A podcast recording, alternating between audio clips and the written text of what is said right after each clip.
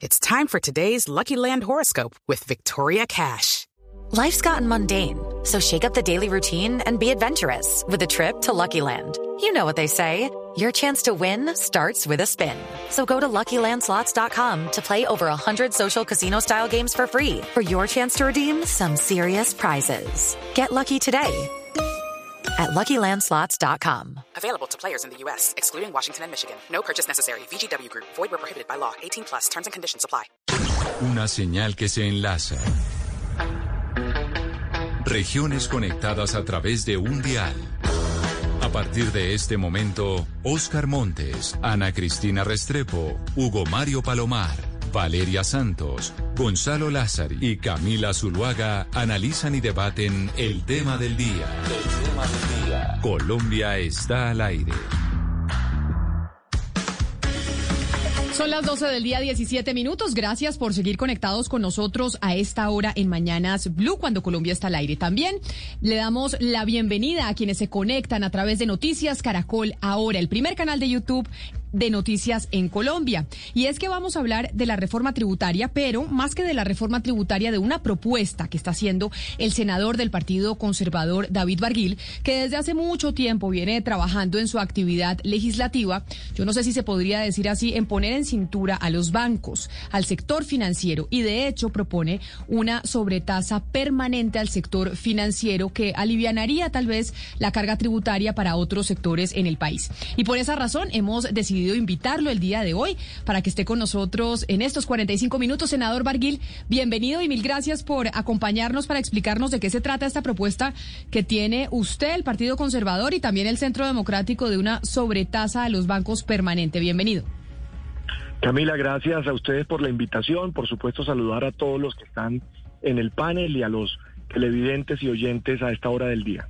Bueno, senador, yo hacía la introducción y decía que usted en su carrera legislativa se ha venido caracterizando precisamente por poner en cintura a los bancos, se ha venido adelantando una serie de proyectos legislativos pues para cobrarles más impuestos o para darle más beneficios a los usuarios. En este caso, la propuesta de la sobretasa permanente a los bancos, ¿en qué consiste y por qué según usted y el Centro Democrático que entiendo está también con esta iniciativa consideran que es necesario? Bueno, recordemos, Camila, que nosotros, pues yo fui el autor de una iniciativa en ese sentido en la pasada reforma tributaria, que nosotros eh, presentamos una sobretasa de tres puntos. Eh, empezaba con cuatro, luego pasaba a tres puntos y terminaba en tres durante tres años. Esa sobretasa que se aprobó en la reforma tributaria contó con el apoyo de todos los sectores. Lo votó la izquierda por completo, todos los partidos políticos, el centro democrático, y esa sobretasa está ayudando hoy porque se le dio una destinación específica a financiar la inversión en red terciaria en Colombia. Fue demandada por los bancos, Camila, y la Corte Constitucional nos dio la razón. Dijo que era posible establecer este tipo de sobretasas y que no había ningún problema en que se le diera una destinación específica a los recursos que de allí salen. Pero como bien te lo digo, pues era, era temporal, se acaba en tres vigencias, en tres periodos. Lo que hemos dicho en la actualidad es que debe ser permanente y que debe ser de seis puntos. Ustedes también recordarán que en la pasada reforma se decidió bajarle el impuesto a las empresas. La tasa de renta para las empresas en Colombia va a llegar al 30%, eh, gradualmente, es decir, no, no de una, sino cada año se le va disminuyendo hasta llegar al 30%. Lo que nosotros hemos dicho es que a este sector en particular no se le debería bajar y esos seis puntos se deben mantener. Es decir, ni siquiera les estamos subiendo, Camila. Simplemente les estamos manteniendo los 36 puntos de renta que hoy ya vienen pagando las empresas. Es no disminuirles como al resto. ¿De dónde sale esto? Esto no obedece una antipatía en particular.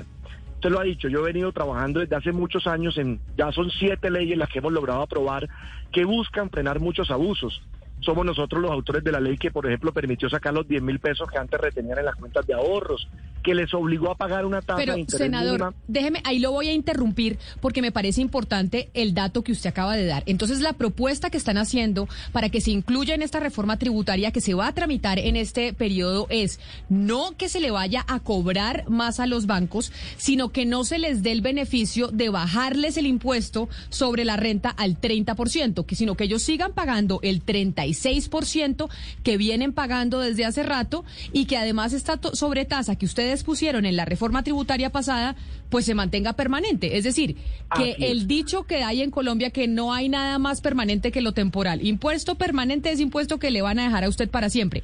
Esto es lo que se quiere aplicar en el caso de los bancos. De acuerdo, y, y voy a explicar la razón de fondo, porque como lo decía, esto no ser una antipatía en particular con un sector. Camila. Eh, publicamos hace algunos días en el Twitter una información que a mí incluso me sorprendió, le confieso. Hicimos un análisis, cogimos las cifras de la DIAN, fecha corte 2019, que son las que están disponibles, y revisamos cuánto paga cada sector de la economía versus las utilidades que recibieron. Es decir, cuánto pago de impuesto de renta versus las utilidades que obtuve. Y sorpréndase, Camila. Por allí está la gráfica, ojalá la pudiéramos publicar. El sector financiero y de seguros, esa es la clasificación que establece la DIAN, así se llama, es uno de los que menos paga en Colombia, 22%, Camila. El promedio nacional es 27, ellos pagan 22.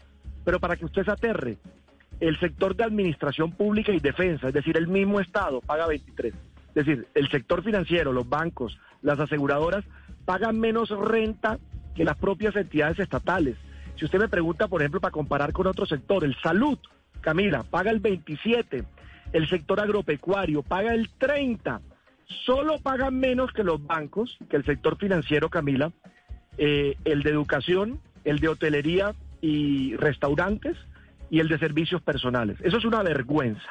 No puede ser que la tasa efectiva de tributación en renta del sector financiero sea del 22.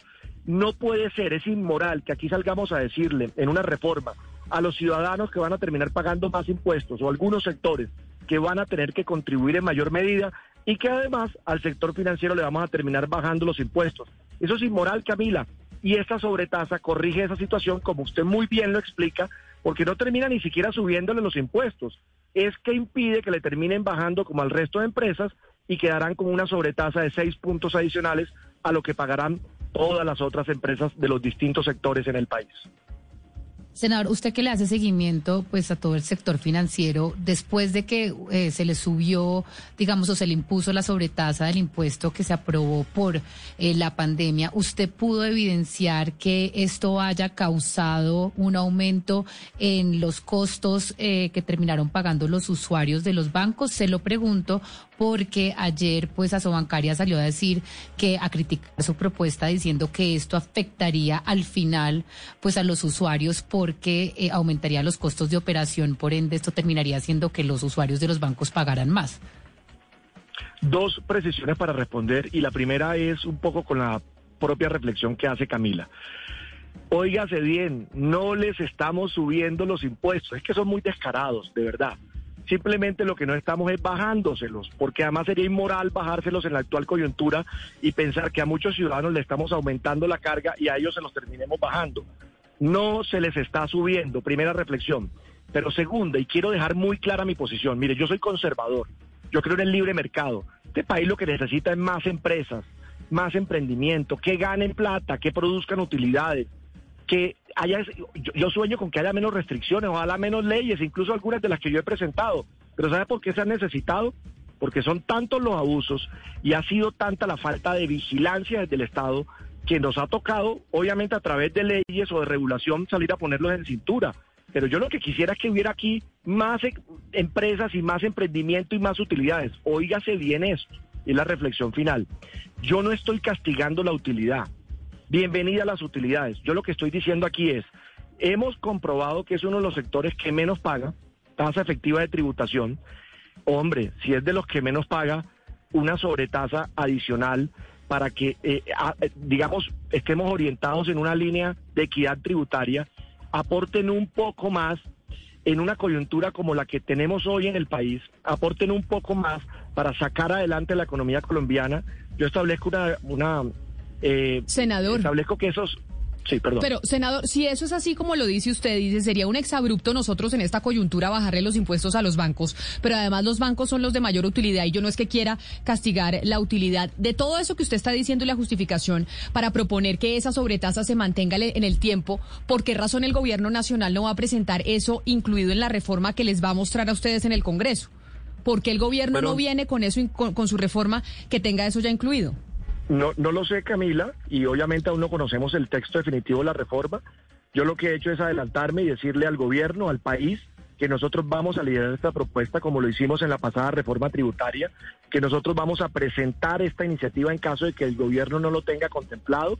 Yo aún no conozco el texto definitivo de la reforma, pero lo que sí hay que decir es, un sector que es, de los que menos paga impuestos debería contribuir mayormente para financiar. En este caso hemos dicho, Camila, que tiene destinación específica. Hemos calculado que esa sobretasa de seis puntos corresponde a un billón de pesos cada año, cuando sean los seis puntos. Mire, se lo digo, ¿de dónde sale esa cifra? En 2019 las utilidades fueron de 16 billones. Si usted multiplica por seis puntos, eso le da 960 mil millones de pesos. ¿Y qué hemos dicho? Que debemos hacer un plan decenal, un plan a 10 años. La mitad de esa plata para educación, para salir a hacer la infraestructura educativa del país tenemos una deuda social con ese sector. Mira la, polémica que se ha suscitado con el tema de que los colegios deben arrancar ya o muchos de ellos no arrancan y se ha dicho no están las condiciones dadas en materia de infraestructura para que lo puedan hacer. De aquí podemos sacar los recursos a un plan de 10 años para hacer la infraestructura educativa. Estamos en esa deuda social con un sector que es transformador. Yo he dicho, mire, la educación es la única herramienta capaz de generar la transformación que este país necesita para salir adelante. Y la otra mitad de la plata, el otro medio billón, para la red terciaria, para las vías rurales de Colombia, apostándole a la competitividad del campo y apostándole a ese crecimiento que desde el campo podemos tener como un sector jalonador de empleo y de crecimiento económico. En un plan bien, plan, bien hecho, bien planeado, a 10 años, que se ejecute con total transparencia y que sobre todo garantice los recursos. Porque aquí los políticos les encanta pedir, proponer, salir a decir que hay que dar gratuidad en una cosa y en la otra, pero ¿de dónde salen los recursos? Esta propuesta es integral, completa, clara, financiada y que le va a ayudar a dos sectores estratégicos del país. Pero esta propuesta suya, a pesar de que no vendrá con el apoyo del gobierno nacional en el texto que se va a presentar de reforma tributaria en el Congreso, pues senador, obviamente tiene todas las posibilidades de pasar. ¿Por qué? Porque la presenta el Partido Conservador. Ya usted habló con el Centro Democrático que coinciden con esta propuesta. Por supuesto, los sectores de oposición, entiendas el Partido Verde, la Colombia Humana, etcétera, etcétera, van a apoyar esta propuesta. Lo que quiere decir es que con las fuerzas que hay hoy en el Congreso, usted esta proposición la tiene más que avalada y más que más que aprobada. Pues le, cuento algo, una anécdota. La pasada propuesta, la de la temporal de tres años, que era de cuatro y luego bajaba tres puntos, la votó desde Gustavo Petro hasta Álvaro Uribe, pasando por Antanas Mocus, que todavía estaba eh, eh, y estaba allí haciendo la tarea, y todos los partidos de los de oposición, de gobierno, independientes, y salió aprobada en el Congreso con todo ese apoyo. Yo creo que la vamos a lograr sacar adelante, creo que es una gran noticia, un billón de pesos adicionales que van a ayudar en algo, a que no tengan que ser los sectores de menores ingresos los que tengan que meterse la mano al bolsillo para ayudar a financiar el gasto público y la inversión social tan necesaria, sobre todo en la actual coyuntura. Pero venga, senador, ¿quién o, cómo se garantiza que esta sobretasa a los bancos que usted propone no termine siendo pagada por los usuarios del sistema financiero? Porque ya algunos voceros de la banca están hablando de que se incrementarían las tasas de los créditos y demás. Pero, pero la respuesta es fácil. Si es que no les estamos subiendo, ¿por qué van a trasladarle algo al usuario cuando, pues, en la actualidad hoy esa es la tasa que ellos pagan? Es decir, que nos van a amenazar aquí con mentiras y sigue, digamos, el sistema financiero mintiéndole al país. yo voy a retomar con algo que, que hay que decirlo también.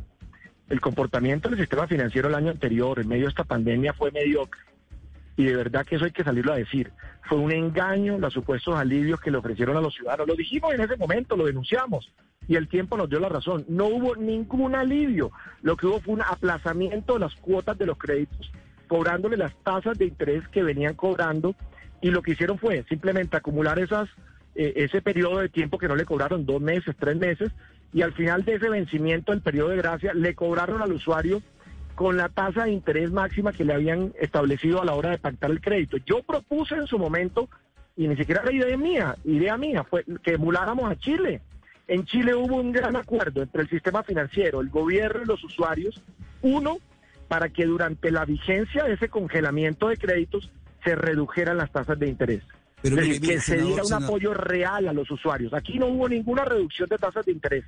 Y algunos decían, no, es que cuidado, se nos pueden ir unos bancos. No, es que miren, muy claramente no van a dar utilidades. Vaya y revise la cifra. En medio de esa crisis, con miles de empresas quebradas, con miles de colombianos sin empleos, con unos sectores de la economía en el piso, el sistema financiero terminó dando utilidades por más de 10 billones de pesos y en el caso de los bancos superó los 4 billones de pesos. Siguieron ganando enormes cantidades en medio de la crisis y es hora de que se metan la mano al bolsillo para contribuir a sacar adelante el país. Senador Barguil, pero mire, yo le quiero preguntar a usted por el comportamiento de los colegas suyos. Eh, que buena parte de ellos son financiados por los, por los bancos. O sea, a la hora de las elecciones pasan el sombrero y los bancos financian las campañas de los congresistas colombianos, buena parte de ellos. ¿Usted sí le dé viabilidad a una propuesta que va a terminar afectando los intereses de los bancos y que son, y que son quienes terminan financiando a muchos de sus colegas en estas circunstancias actuales en las que, digamos, la caja no es que esté robusta? Pero no tengo ninguna duda que el Congreso, que los distintos partidos, que los distintos sectores políticos van a acompañar la iniciativa. Ya lo hicieron en el pasado. Le contaba a Camila al inicio de la entrevista. Yo llevo siete leyes en contra de los abusos del sistema financiero. Nosotros pusimos a que pagaran intereses en las cuentas de ahorros, eliminamos las multas por prepagar los créditos. En Colombia a los buena paga los castigaban, con eso los pusimos a competir. Les eliminamos muchas de las restricciones, por ejemplo, eh, le, ponían a la gente que tuviera que dejar 10 mil pesitos en la cuenta. Para los periodistas de Blue esos 10 mil pesitos no es mucho, pero para muchos colombianos, para un estudiante y para un colombiano que vive la economía informal, esos son varios días de buses o de almuerzo. Y en Colombia, con 55 millones de cuentas de ahorro, multiplique cuánta plata era de los usuarios que se quedaba ahí congelada en los bancos. Eh, logramos que si la cuenta está inactiva después de dos meses no vuelvan a cobrar costos de manejo. Es decir, hemos dado una lucha sin cuartel y yo tengo que reconocer que he contado con el apoyo de los partidos que integran el Congreso, de mis colegas y que ha habido valentía para enfrentar a estos poderosos que han venido abusando con la complicidad del Estado. Mire, yo, yo le quiero decir algo de fondo y, y suena raro que un conservador lo diga, pero lo creo. Además, yo, yo soy profesional en finanzas, es decir, yo he estudiado esto desde la universidad. En Colombia hay que dar una pelea enorme porque este modelo que tenemos, pues, aquí no es libre mercado. Lo que hay aquí es el abuso de unos sectores poderosos con la complicidad del Estado, que muchas veces se termina quedando en el bolsillo de esos poderosos la riqueza que este país ha venido produciendo. Uno se pregunta si este país en las dos últimas décadas ha crecido y ha crecido bien. ¿Por qué no hemos logrado derrotar la desigualdad que nos tienen unos lugares vergonzosos a nivel internacional? Porque aquí unos poderosos se han quedado con esa riqueza adicional, con la complicidad del Estado, y eso tenemos que enfrentarlo y eso hace parte de esta lucha. Senador Barguil, con esta propuesta que ustedes traen para la reforma tributaria, ¿esto implicaría o podría ser que se evitaría tener que ponerle impuestos a otros sectores y aumentar impuestos en otros, en otros sectores o no tiene nada que ver una cosa con la otra? Sí, tiene que ver, por supuesto, si logramos garantizar un recaudo de un billón de pesos al año que va destinado a dos sectores que hoy en día se financian con recursos del presupuesto nacional, eso por supuesto que le quita presión a la carga que el gobierno tiene que garantizar a través de impuestos para financiar ese gasto público.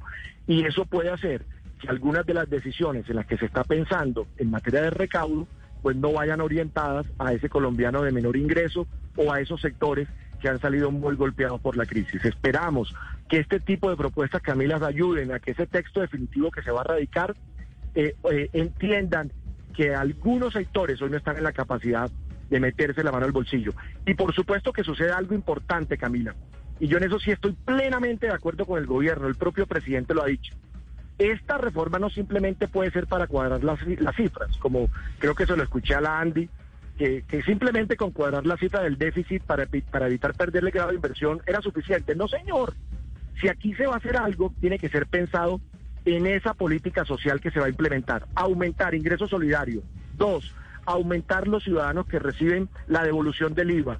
Tres, pagar y dar gratuidad a la universidad pública de tratos 1, 2 y 3. Pero ahí todo eso que usted está diciendo, ¿de dónde sale la plata, senador Barguil? Que esa es la gran pregunta. Y por eso hay quienes dicen, y usted eh, respóndale a aquellos que piensan así, que todo esto de la reforma tributaria al final es una pantomima. Es una pantomima entre gobierno y sectores allegados en el Congreso, porque dicen que van a eh, se inició con una reforma de 25 billones de pesos, ¿no? Y que al final no va a ser una reforma de más de 5, 6 o 7 billones eh, de pesos y que esto es una pantomima con miras a las elecciones del próximo año y que se llega con una, con una reforma que va a poner impuestos a mil cosas y al final todos van a salir beneficiados porque políticamente van a terminar diciendo que se le pone solo los impuestos a unos sectores y a otros no. ¿Qué responderle a esa gente que dice esto Pues, simplemente es de, esos, de, de esas pantomimas es- políticas entre Congreso y gobierno? Es, pantomima es si no se logra cumplir con el propósito en materia social que se ha planteado. Y estaría de acuerdo. Y soy el primero en decir que a eso no se le puede jugar. Si no le vamos a ayudar a los sectores que han salido golpeados en medio de esta pandemia, si no va a haber devolución de IVA, Camila, si no va a haber aumento de ingresos solidarios para miles de colombianos que hoy no tienen ingresos, que quedaron sin empleo, que no tienen cómo llevar los alimentos a su hogar, si no le vamos a ayudar a los estudiantes de estrato 1, 2 y 3, que muy probablemente en sus casas no hay cómo financiar la matrícula, pues yo no le encuentro la razón de ser a, a una reforma en ese sentido. Entiendo la dificultad que hoy se tiene y no podemos arriesgar las finanzas públicas a que se pierda el grado de inversión, se encarezca la deuda y los pocos recursos que se tengan no vayan para la política pública en materia de inversión en infraestructura o de política social, sino a pagar créditos de la necesidad de, cubrir ese hueco. Pero aquí tenemos que ir esa, esa promesa que el propio gobierno ha hecho, que ha planteado el presidente de una política eh, social radical. Mire, yo sí me sueño con que eso que se ha planteado se pueda cumplir y es que con, esas, con esos apoyos acabemos la vergonzosa, el vergonzoso margen de población que hoy se encuentra en la miseria en el país. Ese tiene que ser el reto, si no, no estamos haciendo nada y vamos a esperar con mucha responsabilidad el texto la reforma para revisar a dónde se dan las cargas y que se logren estos objetivos. Le digo finalmente algo, ¿dónde está la platica? Porque usted me dirá, ¿cómo se hace todo esto y de dónde sale el recaudo? Hemos venido diciéndolo, y fue una pela que me di también en la pasada tributaria y por eso me retiré al final y no terminé votando. No podemos seguir pensando que unos sectores salgan con beneficios tributarios en materia de exenciones, como pasó con las farmacéuticas en la pasada reforma. De allí, de esos sectores que tienen gabelas, hay una gran posibilidad de financiación para que no sean los de menores ingresos los que terminen pagando. Por ejemplo, ese que le acabo de poner, medio billón de pesos costó la gabela que se le dio a las farmacéuticas y eso no se vio reflejado en una disminución del precio de los medicamentos. Así que yo espero que ese texto que nos van a radicar incluya unas decisiones agresivas, serias, para acabar con tanta exención que no es nada más y nada menos que darle unos privilegios a unos sectores poderosos, con influencias en todas las ramas del poder público y que allí puede salir el cheque que nos ayuda a financiar en gran medida esa política social que el gobierno quiere implementar y que yo apoyo y que creo que debe ser el corazón de esta nueva reforma. Eh, Claro, senador, pero yo le quería, eh, quería volverme al tema de los bancos. Eh, vea, le traigo datos de la superfinanciera. A octubre del año pasado, el sistema financiero disminuyó sus ganancias un 68.5%. Digamos que el sistema financiero se golpeó muchísimo, tanto como casi todos los sectores del país. Hablamos de una crisis histórica. Y yo encuentro una contradicción, senador, en, en lo que nos cuenta y quiero que me responda, porque usted dice que cree en el libre mercado, que quiere más competencia. Y digamos que usted se ha erigido un poco como en el coco del sistema financiero con todas esas leyes que nos ha, contado, pero lo que usted termina logrando es precisamente lo contrario, haciéndole un favor al oligopolio financiero, entre más regulaciones, entre más cierre el mercado, entre más señales de que no, de que no vengan otros bancos, usted le termina haciendo un favor al oligopolio actual, al statu quo actual, entre más sobre regulaciones. Es la contradicción que yo encuentro en su discurso.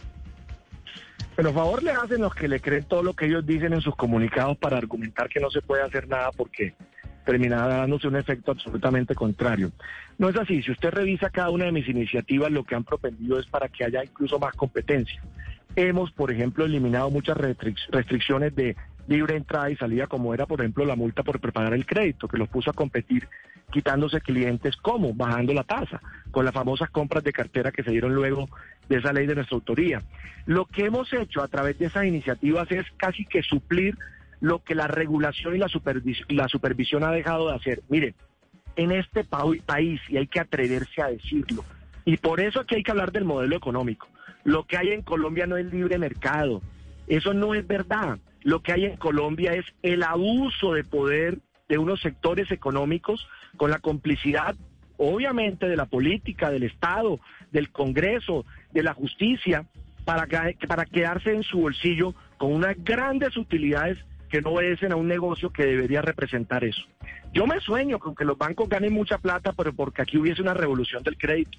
Miren, Colombia, si tuviéramos una revolución del crédito como funciona la economía americana, donde usted le prestan para la vivienda, para el carro, para el estudio, para la empresa, Aquí ni siquiera le prestan a la senador, gente. pero eso, eso se logra con Le más concluyo. bancos como, Por Nu- supuesto. como Y Nubank, con- pero si usted sube una, pero esta sobretasa, permítame senador, una sobre, sobretasa de seis puntos, usted las que primero es verdad que muchas veces cuando hay un oligopolio y hay un aumento de impuestos, esos impuestos se, se transfieren a intermediarios, a los clientes, pero usted lo que está mandando es una señal es que en este país se aumentan los costos financieros, por ende usted señor inversionista, pues quizá no venga porque es más costoso y el oligopolio se va a quedar. No es cierto. Le hago dos reflexiones. La primera, y para que no lo sigan repitiendo, no se les está aumentando. Simplemente no se está disminuyendo como a otras empresas porque sería inmoral hacerlo en la actual coyuntura. Dos, esa sobretasa no se la inventó David Barguil, es decir, eso no es una propuesta criolla. En Inglaterra, y usted me dirá si allá no hay capitalismo, hay sobretasa al sector financiero. En España hay sobretasa al sector financiero con destinación para la educación. En Suecia hay sobretasa al sector financiero eh, eh, eh, con- con- desde hace muchos años. Es decir, esto no es un invento criollo. Al final, además, yo le quiero dar este dato para que usted también lo analice, porque eso nos debe llevar a una discusión profunda. ¿Cómo es posible? Hay unos años anteriores, 2018, por ejemplo, que el crecimiento, que óigame bien, que el crecimiento de ese sector en materia de utilidades ha estado cuatro veces por encima de lo que creció el PIB, de lo que creció la economía real colombiana. Cuando uno ve que el sector de la intermediación financiera crece cuatro y cinco veces por encima de lo que logró crecer la economía real, usted ahí tiene que entender enseguida que algo, algo, algo está sucediendo. Algo no cuadra. Pero mire, Más senador- cuando un sector de intermediación. Entonces, primero para que hayan claridades, no les estamos subiendo para que no nos vengan a decir que eso se va a transferir al usuario. Van a quedar pagando la misma tasa que vienen pagando desde los años anteriores. Esa sobretasa existe en otros países del mundo, tiene destinación específica para dos sectores estratégicos y yo me declararía impedido moralmente para que en una decisión en materia tributaria terminemos bajándole los impuestos a un sector que se ha beneficiado enormemente de la política económica, que fue insolidario en la pandemia el año anterior y que tiene cómo salir a pagar estos impuestos que el país requiere en la actualidad.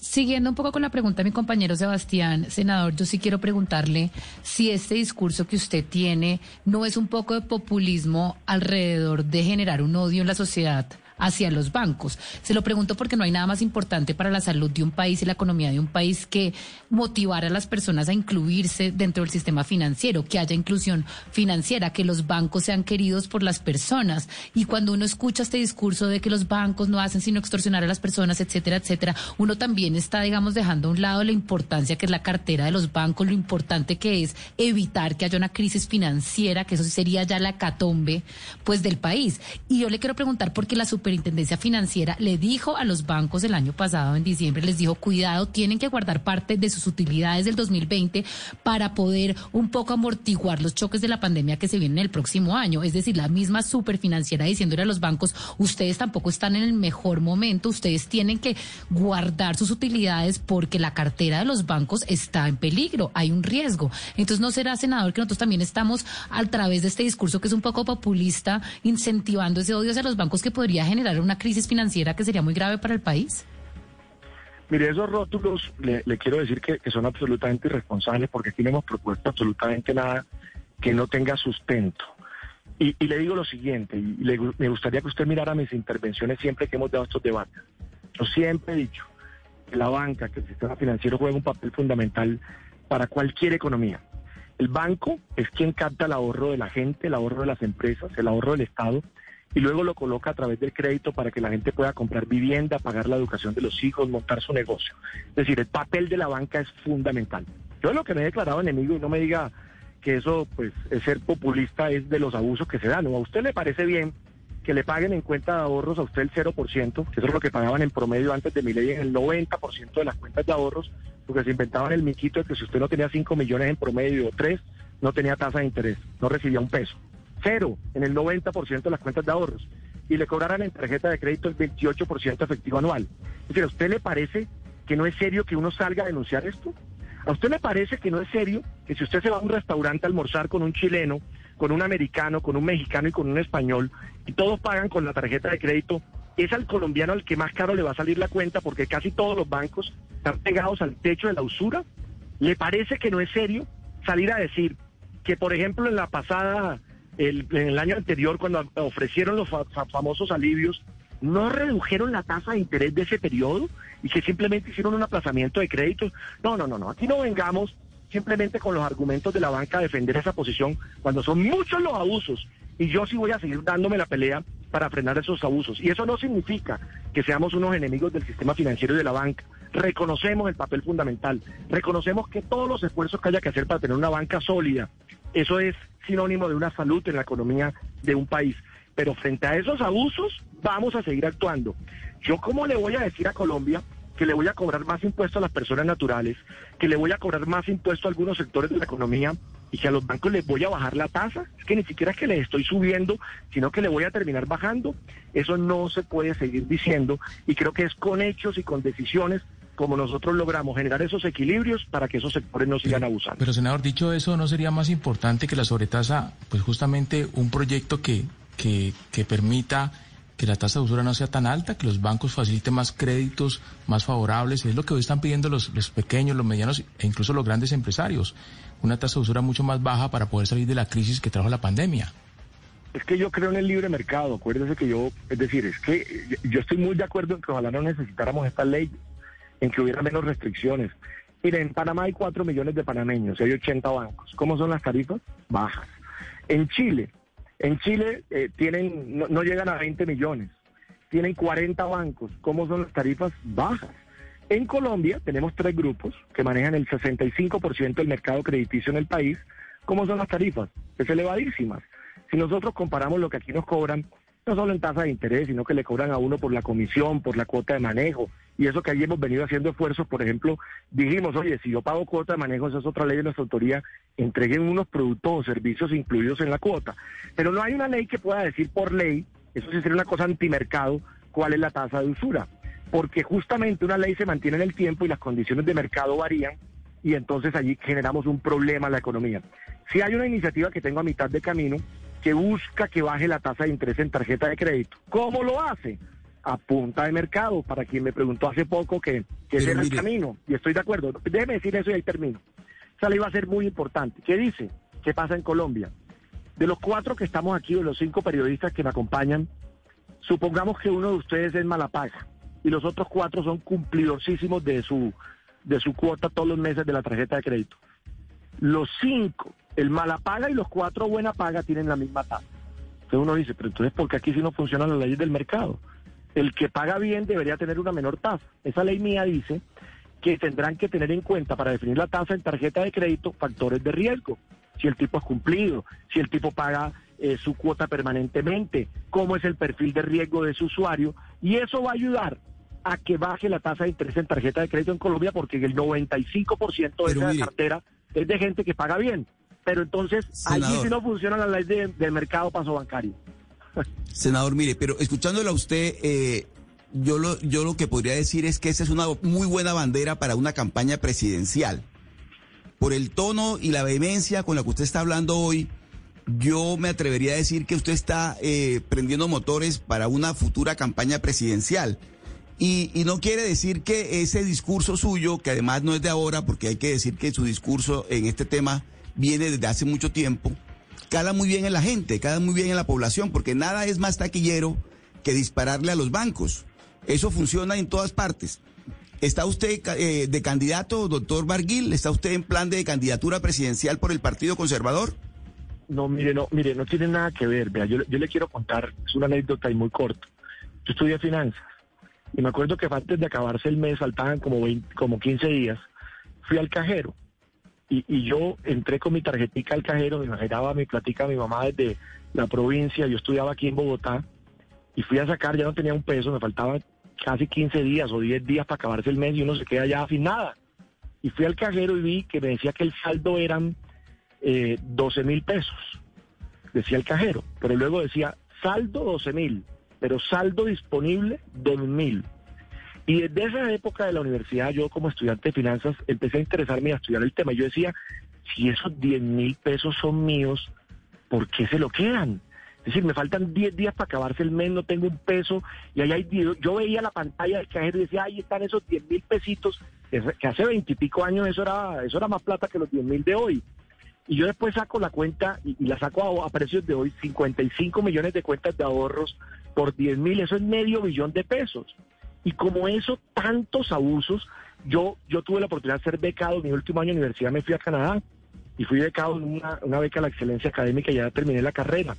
Y yo miraba que allá abrimos la cuenta y allá regalaban el cheque y allá no cobraban prácticamente ni cuota de manejo y por el retiro del cajero era gratis y la transacción era gratis. Yo decía, pero ¿por qué en Colombia pues es tan exagerado? Y empecé a interesarme a estudiar el tema y, y, obviamente lo que he hecho es una actividad responsable y seria con, con argumentos, con cifras que nos han llevado ya a aprobar siete iniciativas que han ayudado enormemente eh, al usuario frente a tantos abusos que aquí se cometen. Eh, señor Barguil, eh, le cuento que tengo acá una pregunta de una oyente desde Medellín, de María Victoria. Ella dice, a este señor Barguil no le creo nada. De eso tan bueno no dan tanto. Y ser precisamente un gobernista hablando así, que lo compre quien no lo conoce. A ver, ¿usted cómo, cómo persuade a esta oyente de lo que nos está diciendo? Que Dios la bendiga. Yo he venido asumiendo una posición muy clara frente a distintos temas, independiente de cuál es el gobierno y en el gobierno de turno, y he apoyado gobiernos y he estado en independencia en otros, y he votado por unos y no he votado por otros desde que llegué al Congreso de la República. A mí me mueve, mire, yo tengo una teoría, se la voy a compartir y yo estoy chiviando porque estoy terminando un libro que desde hace un par de años estoy escribiendo, y es, y además porque no todo es el sistema, financiero. Antes les dije que en Colombia hay que hacer un gran debate del modelo económico, porque aquí unos poderosos se están quedando con la riqueza del país. ¿Quiénes son los que pagan los platos rotos de estos abusos? Los más pobres. Les pongo el ejemplo. Todos los periodistas de esta mesa tienen cuenta de nómina. Yo como congresista tengo cuenta de nómina, no pago cuota de manejo. Pero la señora que hace el aseo en mi casa, por ejemplo, no tiene cuenta de nómina. Ella paga la mayor tarifa de cuota de manejo en su cuenta de ahorros. Y no nos vamos a bancos, telecomunicaciones porque yo no solo de hasta pelea en bancos, fui yo el autor de la eliminación de las cláusulas de permanencia en la telefonía celular, porque logré demostrar que inflaban el precio de los equipos en prepago para luego decirle a usted que si se iba a algún plan de dos años se lo bajaban y, esa, y estaba inflado y no le daban ningún beneficio. Yo demostré que, por ejemplo, el mismo equipo, por el mismo plan en Colombia, que costaba un millón de pesos, en Chile era gratis. Entonces, eliminamos las cláusulas. Telefonía celular, grandes abusos. Lo dijo Desarrollo en un estudio donde mostró que las ineficiencias en telecomunicaciones costaban billones. Y nuevamente los más pobres. Yo pago el minuto más barato porque tengo el plan más alto. Entonces pago el minuto más barato del mercado. Pero el portero de mi edificio, que tiene un prepago, compra una tarjeta, que oígame bien, de dos mil pesos, vence en 24 horas. Primera pregunta, ¿por qué vence? Si eso no es automático y se cubre. Vence en 24 horas con la tarifa más cara de Latinoamérica, de voz. Y no nos quedemos en telecomunicaciones, cemento. Recuerden que fui yo el denunciante al cartel del cemento. Yo denuncié a Argus, a Holcim y a Cenex en un gran debate con la Superintendencia de Industria y Comercio. Y esa denuncia terminó en una multa de 200 mil millones de pesos a las tres cementeras, porque logramos demostrar que inflaron el precio del cemento en el país. Y vuelvo a repetir, ¿quiénes pagan los platos rotos? Los más pobres. ¿Por qué? Un ciudadano que vive en un cambuche, en un barrio subnormal de Magangué, Bolívar, o que vive en un barrio subnormal de Pitalito Huila, la decisión de ponerle piso a su casa o de hacer un baño es el precio del cemento. Entonces, todos estos abusos, usted vaya sumando bancos, telecomunicaciones, cemento, agroinsumos, la gran denuncia de los agroinsumos que tienen quebrado a muchos campesinos, medicamentos, ustedes sacaron noticias en Blue, me acuerdo, de que aquí costaba un medicamento el mil por ciento más de lo que costaba, por ejemplo, en España. La suma de esos abusos nos pueden dar una explicación a por qué este país es tan desigual y por qué unos sectores se han quedado con esos dineros que el país ha producido en ese crecimiento económico sostenido que hemos tenido en las últimas dos décadas y por eso, con la complicidad del Estado, y de eso han sido las luchas que nosotros hemos dado desde el día uno que llegamos al Congreso. Pero... Han sido duras y que me han ganado enemigos y algún día contaré los efectos de todas esas luchas en, en nuestra labor y, y en nuestra vida. Pero bueno, Pero, senador, y para eso nos eligen. No nos respondió o no le respondió a mi compañero Oscar Mortes, porque usted ya nos explicó el tema de la sobretasa, nos quedó clarísimo, no se les va a subir nada, sino que va a permanecer, no se les va a bajar y se necesita. Pero sobre el tema de la candidatura presidencial, usted está dentro de los dentro de los precandidatos del Partido Conservador. Usted sí se va a medir dentro del Partido Conservador para poder competir con otros colegas suyos y mirar a ver si usted puede salir como el candidato del partido o no. Pasamos de la técnica a la política. Pues sí, pero es que usted es político, entonces ¿cómo no? ¿Cómo no vamos a venga, pasar venga, allá? respondo con sinceridad. Digamos, a mí me, han invitado desde el partido y ha sido una invitación formal que se nos ha hecho a varios conservadores para eh, entrar en esa eh, apuesta electoral, pero yo les confieso que yo me he mantenido, por lo menos hasta el momento, al margen. Yo acabo y les hablo de algo personal, pero que es lo que, pues, lo más importante en mi vida y creo que lo más bonito que me ha pasado en la vida. Yo acabo de tener bebé, mi primer bebé, una niña preciosa, el mejor regalo de Dios y de mi señora de María Victoria, Fadia, tiene dos meses. Y yo sí me he dado cuenta que en la vida la familia y, los hijos eh, son el mayor tesoro. Y, y me he guardado a estar de padre de familia. Es más, hasta ahora que empiezan estos temas tributarios donde yo tengo experticia, donde he estado trabajando desde hace muchos años, donde tengo para aportar, es que ustedes me ven que he salido a hacer la tarea en el Congreso, en la opinión pública, pero estoy dedicado a mi bebé con dos meses, a la cual apenas vamos a vacunar, y creo que esa es la principal y mayor responsabilidad, y, y espero estar un tiempo más ayudándole a mi señora en la tarea de, de que nuestra bebé pues O tenga sea, la ¿sí formación, o no, los valores. senador? Pero no es tan difícil, tengo- ¿sí o no? No tengo, no tengo todavía una decisión en esa materia, Camila. O sea, todavía no sabe si primero, vuelve, si vuelve al Congreso o si se le mide a, a la Sí, candidatura no tomado- presidencial. no, con sinceridad te estoy respondiendo, no he tomado ninguna decisión en materia política porque estoy dedicado a mi bebé y a mi familia. Bueno, pues senador David Barguil, creo que era importante saber cuál era la justificación de esta propuesta sobre la sobretasa a los bancos, que repetimos, no es que se le vaya a subir los impuestos, sino que no se les va a bajar.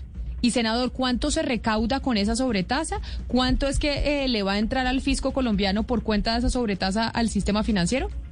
Aproximadamente un billón de pesos. Hicimos el cálculo con la cifra de utilidades a corte de 2019, Camila, que fueron 16 billones.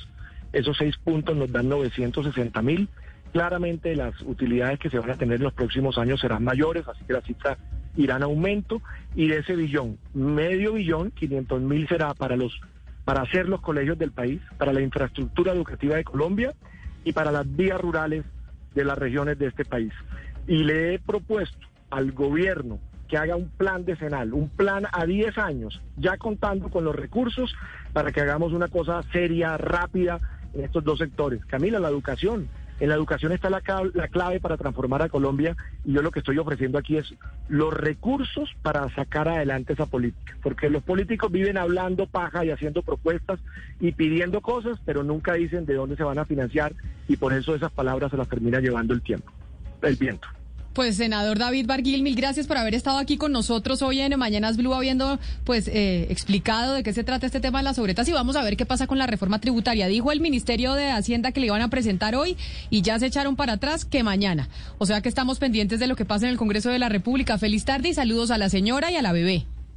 Muchas gracias. Un abrazo para ustedes y para todos los oyentes. Bueno, Camila, ¿quiere mi pronóstico? A ver, dígame. Mire, camina como pato, vuela como pato, hace todo lo de un pato. Entonces yo creo que cuando, cuando uno es pato, pues es pato. Yo creo que él va a ser candidato. Y además le quiero decir que esa baraja va a estar muy, muy, muy, muy peleada. Ahí va a estar el doctor Cepeda, Efraín Cepeda, va a estar el exministro Echeverry, va a estar el doctor Barguil. Me refiero a la baraja conservadora Claro. de los precandidatos. Y uno escuchándolo, yo sí no tengo dudas que va a ser precandidato, que va a estar en esa lista. Yo sé que el más escéptico de la mesa era Sebastián, pero no lo convenció entonces, Sebastián. Para nada. Eh, hoy dos, tres imprecisiones de, de- del tema de la sobretasa, porque primero los bancos no son los que más ganan el país si uno mira los retornos por inversión. Dos, sí perdieron mucho dinero el año pasado. Y tres, el senador quiere menores tasas para vivienda, para carro, para inversión. Yo también. Pero eso no se logra de ninguna manera con sobreregulaciones, con prohibiciones, porque un banquero, un inversionista oyó esta entrevista y si quiere invertir en Colombia, quizá va a invertir un no, poco pero menos. tal vez no iba a invertir Esas- porque acá también, como usted dice, hay Ojalá. duopolio, hay oligopolio y tampoco Sí. venían a invertir. Vamos a ver qué pasa, pero lo más probable es que este, esta propuesta de Barguil sí la aprueben en el Congreso de la República. Es la una de la tarde en punto. Mil gracias por estar conectados con nosotros aquí en Mañanas Blue y también en eh, Noticias Caracol ahora. Ya llegan nuestros compañeros de Meridiano Blue. Hey guys, it is Ryan. I'm not sure if you know this about me, but I'm a bit of a fun fanatic when I can. I like to work, but I like fun too. It's a thing. And now the truth is out there. I can tell you about my favorite place to have fun. Chumba Casino. They have hundreds of social casino style games to choose from with new games released each week. You can play for free anytime, anywhere. And each day brings a new chance to collect daily bonuses. So join me in the fun. Sign up now at chumbacasino.com. No purchase necessary. Group. Void were prohibited by law. See terms and conditions. 18 plus.